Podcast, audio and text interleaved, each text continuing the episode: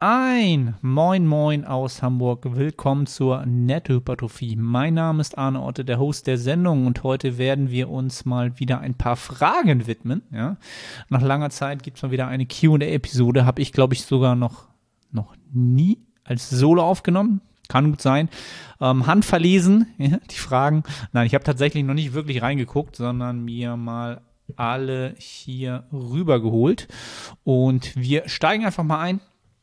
Erste Frage, die jetzt auch ein bisschen länger ist, lautet: Du nee, bist ja auch wieder unter die Läufer gegangen. Ja, bin ich. Ähm, ich, 47, männlich, trainiere Push-Pull-Legs zweimal auf neun Tage und seit September an jedem Rest-Day eine Laufeinheit. 10 Kilometer, circa 55 Minuten. Erstaunlicherweise bin ich null fatigued, ermüdet. Progress im Gym ist top, Kalorien entsprechend erhöht, Aufbau. Hast du Erfahrung mit so einem Pensum? Ähm, Nein, mit so einem Pensum habe ich in dem Sinne keine Erfahrung, obwohl, naja, vom äh, Krafttrainingsaspekt komme ich da schon aufs gleiche Pensum, aber ich sag mal, am Rest-Day ein 10 Kilometer Lauf, das mache ich auch nicht. Ne? Ich habe da zwei Läufe die Woche, ja, drei Läufe mittlerweile die Woche und die sind aber meistens höchstens eine halbe Stunde was dann halt eher fünf Kilometer sind. Ähm, ja, also grundsätzlich gibt's ja an dem Szenario, so wie das sich anhört, überhaupt nichts auszusetzen, außer, oder beziehungsweise nicht außer, denn anscheinend hast du dein, ähm, dein Belastungsmanagement sehr, sehr gut unter Kontrolle. Das heißt, ja, was, was wird belastet? Du hast die Kraftbelastung, ja, du hast das Krafttraining und du hast das kardiovaskuläre Training und ähm, die Menge, die du an, an Einheiten hast pro, pro, pro neun Tage, ja, das ist gut ausgeglichen, indem du genügend Kalorien isst, ja, indem du scheinbar auch ähm, ja, die, das Volumen an Krafttraining, die Intensität an Krafttraining ähm, entsprechend angepasst hast, so dass du halt wirklich noch regenerieren kannst und auch noch adaptieren kannst und das ja auch noch während du ähm, laufen gehst, ja, an jedem Rest Day. Ne? An jedem Rest Day ist natürlich ähm, nicht schlecht, weil dann hast du ja, sechs Einheiten und drei Restdays, würde ich sagen. Ne? Das sind drei, drei Restdays, sind 30 Kilometer in der Woche laufen.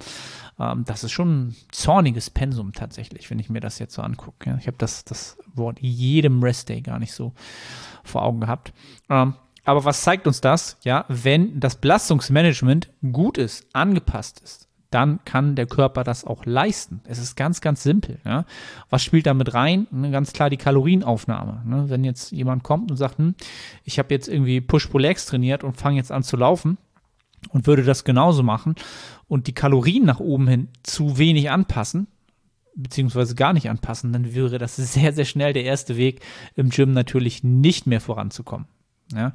Also grundsätzlich wundert mich das jetzt ein, ein bisschen, sagen wir es mal so, ne? weil das Alter war ja auch noch dabei, 47, ne? ist natürlich jetzt kein Kontext gegeben, was ist mit 47 der Fall, wie viel Stress hat man im Job, wo steht man im Leben, ne? Kinder, Family, was auch immer. Ähm, das kann natürlich alles Mögliche sein, ja, wenn ich 47 bin, das ist in sechs Jahren. Ähm, ja, da noch sechsmal a neun Tage zu trainieren, plus an jedem Restday zehn Kilometer zu laufen. Ähm, ja, würde ich gerne machen. Werde es wahrscheinlich nicht machen. Wird wahrscheinlich nicht meine Priorität sein, so viel Sport zu treiben. Aber ähm, ich würde es gerne machen, auf alle Fälle. Ja, dafür habe ich aber auch ich selber dann halt noch wahrscheinlich, was ich jetzt schon merke, andere Prioritäten noch im Leben, was Family angeht, etc. Aber ich finde es absolut respektabel und absolut eine, eine Wahnsinnsleistung, das überhaupt zu bewerkstelligen. Ja, das ist ja absolut, eine absolut zorniges Pensum, was da ähm, gefahren wird. Und ja, Learning daraus ganz klar, Belastungsmanagement passt, das heißt das Trainingsvolumen, die Trainingsfrequenz und die äh, Kalorienmenge dazu und der Schlaf wird natürlich auch wahrscheinlich nicht super schlecht sein, sonst hm, ja, würde man wahrscheinlich nicht damit rumkommen. Also von daher wunder dich nicht, sondern sei froh, dass du anscheinend rationale Entscheidungen triffst, was das Training angeht und dementsprechend wirst du dafür auch belohnt. Ja, sehr, sehr nice. So, nächste Frage. Wir gehen mal weiter. Äh, was hältst du von ultra konzentriert langsamer Ausführung wie Dirk Emmerich, WNBF Champion? Erst ab gewissen Loads lohnend oder auch als Anfänger? Ich glaube, die Frage hatte ich schon mal, die kommt mir sehr bekannt vor. Ähm, was soll ich dazu sagen? Also diese sehr, sehr lange, langsame, konzentrierte Ausführung, ja, die kann ich primär erstmal natürlich nur gutheißen. Warum? Ja, weil dadurch die Ansteuerung wahrscheinlich sehr, sehr hoch ist in der Zielmuskulatur. Ja, und ich gehe mal davon aus, dass hier ein super, super isoliertes Training stattfinden soll. Ja, ein super, super Bodybuilding-lastiges Training, was absolut kosmetischer Natur ist. Ja, kosmetischer Natur heißt wirklich die Zielmuskulatur stark zu isolieren und dort vielleicht sogar noch bestimmte Bereiche des Zielmuskels zu akzentuieren. Ja, ich kann mir sehr, sehr gut vorstellen, dass das bei dem Dirk, dort wo er jetzt in seiner Karriere steht, mittlerweile so spezifisch ist das Training. Ja, dass es wirklich ultra spezifisch ist, dass man wirklich vielleicht versucht, einen ganz bestimmten Teil des Lats, einen ganz bestimmten Trizepskopf etc., was auch immer, wirklich, wirklich zu isolieren. Ja, und da kam jetzt auch die Frage, ist das ab gewissen, ab gewissen Loads lohnend oder als Anfänger lohnend? Ähm, als Anfänger solltest du aus meiner Sicht, musst du nicht so langsam trainieren. Ja, ähm, dort solltest du wahrscheinlich auch nicht so super, super spezifisch isoliert trainieren, denn dort am Anfang ist es wahrscheinlich viel, viel wichtiger, erstmal ähm, grundsätzlich zu lernen, wie steuere ich einen Muskel an, welche Funktion hat der Muskel, diese diese Funktion auch zu erleben, ja, diese, diese Sensation zu haben, auch wirklich im Körper zu spüren, ah, alles klar, ich schiebe den Bizeps bei einem, beim, beim Kurzhandelbankdrücken nach innen Richtung Brust und merke, wie der Brustmuskel kontrahiert, ja. Das ist viel, viel wichtiger als dieses super, super langsame, konzentrierte, maximal isolierte Training, denn ähm, ja, diese, diese Verschaltung, diese Bewegungskompetenz, ja, die baust du am Anfang deiner Trainingskarriere auf. Und da solltest du auch wirklich die Basics erlernen. Das solltest du solltest lernen, wie du vertikal und horizontal drückst. Du solltest lernen, wie du das Kniegelenk beugst. Du solltest lernen, wie du die Hüfte beugst und streckst. Ähm, ja, diese ganzen Grundbewegungen solltest du erlernen. Ja, und das solltest du dann sicherlich nicht so ultra langsam und konzentriert tun, denn dort sind immer mehrere Muskelpartien auch ähm, beteiligt. Und dort ist wahrscheinlich eine Geschwindigkeit, ja, ich sag mal, die Exzentrik deutlich langsamer, vielleicht sogar drei Sekunden, was sehr, sehr langsam ist, aber die Konzentrik dann eher wieder in einer Sekunde. Ja, an den Umkehrpunkten äh, mit Stops arbeiten. Ja, das wäre so meine Empfehlung für die meisten Anfänger, für viele Übungen, aber bei vielen Übungen sollte man dann die Geschwindigkeit auch wieder anders gestalten, je nachdem, wo man da ähm, entsprechend den Reiz haben möchte. Aber das sind halt alles Sachen, die als Anfänger gar nicht so wichtig sind. Ja. Ähm, ich kann aus meiner Warte heraus jetzt wirklich auch nur mal so ein bisschen aus, mein, aus, aus den letzten Wochen ähm, meines Trainings daraus wiedergeben. Ähm, ich bin auch an so einem Punkt angekommen, wo ich gemerkt habe, ich habe in den letzten Wochen, gerade durch das Invictus, ja, wo man natürlich mit super geilen Equipment natürlich auch ein Umfeld hat, wo schwer trainiert wird, äh, mich so ein bisschen verleiten lassen, tatsächlich zu viele Übungen als, als Power Movements auszuführen. Ja, das ist so ein bisschen, die Atmosphäre treibt einen dann dazu. Ne? Man kommt weg von diesem komplett isolierten Training, vielleicht so ein bisschen eher und ja, ist einfach so in, die, in, in diesem in diesem Vibe drin, ich will Gewicht bewegen, ich will hier Wachstum, ja, was jetzt grundsätzlich nicht absolut verkehrt ist, ja, aber ich habe halt wirklich gemerkt, dadurch natürlich auch deutlich mehr Kosten zu produzieren in Form von Ermüdung, ja, ich bin halt nach den Einheiten an dem Tag gut kaputt und auch die Tage danach gut kaputt, die Trainingswochen, der Rest der Woche ist nach so einem Beintraining dann, ja, dezimiert, ja, von der Energie, auch für die anderen Einheiten und das habe ich einfach die letzten Wochen gemerkt. Und ich habe jetzt mal wieder wirklich ganz klar für mich auch den Fokus darauf gelegt, wirklich wieder mehr auf die Kontraktion zu achten, langsam das Ganze auszuführen, wirklich deutlich mehr Zielmuskulatur isolierter zu arbeiten bei vielen, vielen Übungen. Und ähm, ja, habe auch wieder gemerkt, dass ich damit wahrscheinlich bessere Ergebnisse produziere, ja, der, die Muskelansteuerung, das Gefühl danach ist halt da, ne? Pump ist deutlich besser, also alles so Indikatoren, wo ich für mich sagen würde, hm, das ist für mich das produktivere Training. Ja, was jetzt nicht heißen soll, dass schweres Training, dass man das nicht braucht. Ja, auch am Anfang lernt man natürlich dann bei Bewegungskompetenz dann mehr Gewicht zu bewegen. Und es gibt auch ähm, immer bestimmte Zeitpunkte in einer Karriere, in der man sicherlich auch schwerer trainieren sollte, um da einfach mal ähm, auch dieses Potenzial auszureizen. Aber es gibt immer wieder, und das kommt immer wieder wellenartig, dann wieder Phasen, wo man dann wieder so ein Reset macht, ja, so wie ich es jetzt gemacht habe und ähm, ja, sicherlich auch der Dirk in gewisser Weise mal schwerer trainiert hat vorher, wo man einfach merkt, okay, ich brauche jetzt wieder diese maximale Kontrolle, diese maximale Qualität. Es ist jetzt in dem Moment etwas, wovon ich aktuell in meiner Athletenlaufbahn profitiere. Ja, also das ist nichts, was man wieder als allgemeingültiges Trainingsprinzip oder Empfehlungen suchen sollte, die gibt es sowieso nicht, sondern es gibt immer eine Empfehlung, die zu einem Zeitpunkt für einen Athleten produktiv ist. Ja, und ja, dieser Zeitpunkt ist für Dirk anscheinend aktuell sehr, sehr gut und für mich auch. Also von daher, ja, kann ich mich da so ein bisschen anschließen, ne, was das angeht. Alright, dann gehen wir nochmal. Warte mal, die Frage habe ich ja auch noch hier bei Instagram. Was muss man als veganer Bodybuilder beachten? Ähm,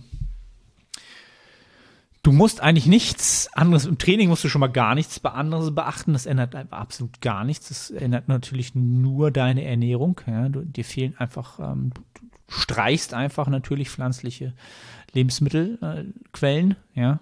Und das ist am Ende des Tages das, worauf du achten musst, dass du entsprechende ähm, Mikronährstoffe, die wahrscheinlich im Größteil in äh, Fleisch vorhanden ist, ja, dass du die entsprechend über Supplementierung ähm, sicherstellst. Ja, einmal das. Und ganz, ganz wichtig natürlich ist dann, ähm, was man nochmal nennen muss, ja, und da gibt es auch noch eine ganz alte Podcast-Folge ähm, auf, auf dem Podcast. Müsst ihr mal, müsst ihr mal suchen. Ähm, vegan, vegane Ernährung, Bodybuilding. Sucht mal ähm, danach, da habe ich mal eine komplette Folge mit dem, mit dem Coach Charles zugemacht. Ähm, dazu kann ich einfach nur sagen, ähm, man muss einfach nur darauf achten, natürlich, dass man ein, ein entsprechendes ähm, Aminosäurenprofil seiner, seiner äh, Proteinquellen hat oder die zum Beispiel zusammentut, sodass es vollständig ist. Ähm, aber mittlerweile ist das, also das, was auf dem Markt ist, an zum Beispiel Proteinpulver, dort komplett optimal aufgestellt. Da ist natürlich darauf geachtet, dass du ein komplettes Aminosäurenprofil hast, dass äh, grundsätzlich genügend Protein pro Dosis dabei ist. Also da muss man eigentlich nichts mehr groß drauf achten. Früher war natürlich äh, ganz oft der Fall, dass dann nochmal EAAs konsumiert wurden, um das zu komplettieren zu bestimmten ähm, Lebensmitteln, Auswahlen, pflanzlichen Proteinquellen. Das ist halt mit ja, mit, mit den Proteinquellen, die wir heute haben, nicht mehr nötig. Die sind halt alle schon natürlich für diesen Umstand optimiert. Ja. Was muss man natürlich beachten? Ähm, weil meistens ist es so, dass man, wenn man sich, Prote ähm, wenn man sich proteinreich ernährt, wenn man sich vegan ernährt, dass man natürlich passiv mehr ähm, dabei mehr Kohlenhydrate und Fette aufnimmt. Ja, es ist für die Kalorienbilanz meistens ein bisschen schwerer, seine Kalorienbilanz so zu gestalten, wie man es gerne hätte. Ja, es gibt weniger natürlich isoliert Protein, ja, was natürlich der, der ähm, Fleischesser sehr isoliert zuführen kann. Ja, der ähm, Vegetarier auch noch über ähm, Milchprodukte auch noch relativ isoliert zuführen kann, aber ja, das macht es einfach ein bisschen schwerer. Wenn man aber den Umstand weiß, dann kriegt man schnell da einen Dreh rein, auch in seine Ernährung, eine Routine rein, in der man das genauso schafft. Und von daher gibt es da nichts, aus meiner Sicht, da gar nichts groß zu beachten. Und wir sind eigentlich auch von der wissenschaftlichen Datenlage sehr, sehr klar so weit, dass wir sagen können, okay, die pflanzliche Ernährung ist der fleischlichen Ernährung, der fleischlichen Ernährung, der, der tierischen Ernährung, was jetzt rein den Muskelaufbau angeht, in keinster Weise unterlegen. Ja, also da muss man sich überhaupt keine Sorgen machen. Ähm, das einzige Thema ist natürlich, wie gesagt, kommen genügend Mikronährstoffe rein, die man entsprechend ausblendet durch seine Ernährungsweise. Und wenn man das dann supplementiert oder auch kann man auch natürlich mit der Ernährung trotzdem versuchen abzudecken. Einige Sachen sind halt schwer nur pflanzlich abzudecken. Dann ist das alles überhaupt gar kein Problem. Okay, eine, eine machen wir noch. Ja, noch mal rauf. Was haben wir da? Wann gehst du wieder auf die Bühne? Noch eine persönliche Frage. Ähm, die war auch, glaube ich, schon mal gestellt. Zuletzt ähm, das wird wahrscheinlich noch dauern. Aktuell bin ich, was Bodybuilding angeht, für meinen eigenen Prozess sehr, sehr glücklich, wie mein Training läuft. Ja, ich habe da wenig Anspruch, kurzfristig viel, viel Leistung zu erreichen, sondern ich bin einfach, wie soll ich das sagen, sehr, sehr froh, dass ich überhaupt so gut performen kann aktuell. Ja, also für mein Alter, für das, was ich in den Prozess reingebe an, an Zeit und Energie. Dafür bin ich sehr, sehr dankbar, wie gut ich da performen kann. Das Laufen ist jetzt auch noch so ein bisschen dazugekommen. Ist natürlich auch etwas, was man da einkalkulieren muss. Wieder Thema Belastungsmanagement. Ähm, ich bin aktuell wirklich nicht in diesem Bodybuilding-Film so für mich drin, wie ich das schon mal war. Ja, was nicht heißt, dass ich da wieder hinkommen werde. Also Bodybuilding ist immer noch ein ganz, ganz großer, fundamentaler Teil meines täglichen Lebens. Allein durch meine Klienten, durch, ähm, ja, alleine durch die. Ja, und alleine dadurch, dass ich natürlich trotzdem immer noch das Training ähm, so auslege, dass ich immer noch absolut Bodybuilding technisch trainiere, ganz, ganz klar. Ja. Aber selbst den Prozess wieder zu durchlaufen, dass ich sage, okay, eine Wettkampfvorbereitung und eine komplette Saison ja, wieder zu, zu machen. Da weiß ich einfach, da hängt sehr, sehr viel dran an Kapazitäten, die du dann aufgeben musst. Und wenn ich das äh, nochmal machen will, will ich natürlich wieder mich selber schlagen aus 2021. Ich bin mir mittlerweile sehr, sehr sicher, dass ich das jetzt schon ganz klar tun könnte. Ich meine, wir haben jetzt 2024, zu Anfang 2024. Ähm, sind zwei Jahre vergangen, sagen wir mal, zwei Jahre und ein paar, paar Monate. Ähm, waren jetzt nicht die produktivsten zwei Jahre meines Trainings, was die Kontinuität angeht. Ja, Stichwort ähm, Kindergartenzeit und ähm, die Problematik mit meinen Nasennebenhöhlenpolypen, was halt immer noch auch aussteht, ja, wo ich jetzt auch immer noch dabei bin, jetzt eine Entscheidung zu treffen bezüglich einer, einer OP. Ja, das wird, muss auch noch aus dem Weg sein, bevor ich wieder eine Prep mache. Das ist halt auch noch ähm, eine Baustelle, die aussteht. Ähm, da bin ich mir mittlerweile oder habe mir so viel Input geholt, dass ich weiß, okay, ähm, ich muss da mal ran. Ja, das ist einfach ähm, in meinem System etwas, was da ständig äh, Blüten treibt. Ja, da entstehen sehr, sehr schnell, schnell, Entzündungen. Da ist meistens noch eine kleine Entzündung drin ähm, während der Wintermonate. Und äh, ja, eine Prep macht erst dann Sinn, wenn du zu 100 Prozent topfit bist und alles drauf, drauf ausgelegt hast. Ne? Also ich habe ja letztes Mal schon gesagt, letztes Mal habe ich wirklich auch vorher, ich habe mich komplett vorher um meine Zähne nochmal gekümmert, also nochmal wirklich geguckt, da steht dann nichts mehr an in dem nächsten, in dem Jahr, dass ich nicht irgendwelche Zahnsachen habe. Ich habe meine Steuersachen vorher ähm, nochmal ähm, geklärt. Ich habe mein Hautbild nochmal geklärt. Nicht, dass ich da irgendwie doch nochmal eine OP habe wegen einem Muttermal oder Hautkrebsverdacht oder so. Ne? Also ich bin da schon sehr, sehr umfänglich und denke da schon lange, lange voraus. Und da steht einfach diese Geschichte noch mit meiner Nase im Weg. Und grundsätzlich bin ich halt auch nicht so in diesem Film drin, dass ich jetzt so sage, boah, und jetzt nochmal jetzt nochmal loslegen. Das sah letztes Jahr noch ein bisschen anders aus. Mittlerweile bin ich halt sehr, sehr stark in diesem Familiendasein angekommen, ähm, Vaterdasein angekommen. Ähm, ja, das, das nimmt schon großen Teil ein dessen, was ich halt gerne im Leben mit Kapazitäten mm, bespiele oder wo ich viele Kapazitäten reingebe. Das gibt mir schon sehr, sehr, sehr viel. Und da wurde natürlich auch was abgeknapst von diesem ja, Bodybuilding-Film, ne? Also ich bin da natürlich auch, äh, irgendwann ist man da auch gewisserweise, wie soll ich das sagen, geläutert oder man hat da einfach nicht mehr so das Interesse dran, ne? Dieses ah, Lonely Wolf-Dasein und oh, jetzt nochmal richtig hardcore und ich bin, ne? also das, da, den Film muss man fahren, diesen, Prep-Tunnel kommen, ne? Da, das sehe ich aktuell einfach nicht bei mir und deswegen, ähm, ja, wir haben jetzt 2024. Ich denke mal, wenn ich die Geschichte mit der OP im Sommer über die Bühne bekomme, dann ähm, hoffe ich dann auf ein danach ein sehr, sehr frequentes Trainingsjahr mit weniger, weniger Pausen. Und ähm, ja, wenn dann ein gutes Trainingsjahr reingeht, dann können wir übernächstes Jahr, könnte man drüber reden. Also dann haben wir 26 vielleicht. Ja, das könnte realistisch sein. Ne? Also ich bin mir ziemlich sicher, ähm, dass ich mich irgendwann noch mal dazu hinreißen lassen werde. Wann, weiß ich noch nicht. Ähm, ja, bis dahin kümmere, kümmere ich mich darum, dass andere Leute ähm, den Bodybuilding-Film ähm, maximal fahren. Ja, das in dem Sinne. Kurzes QA, 20 Minuten. Ähm, ja, ich hoffe, das Ganze war für euch ein bisschen unterhaltsam. Wenn dem so war, wie immer, lasst gerne Bewertung da auf der Plattform, auf der ihr das Ganze gehört habt und gerne teilen. Freue ich mich natürlich auch. Wie jedes Mal, lasst Support da und ähm, ja, bis zur nächsten Episode, Freunde.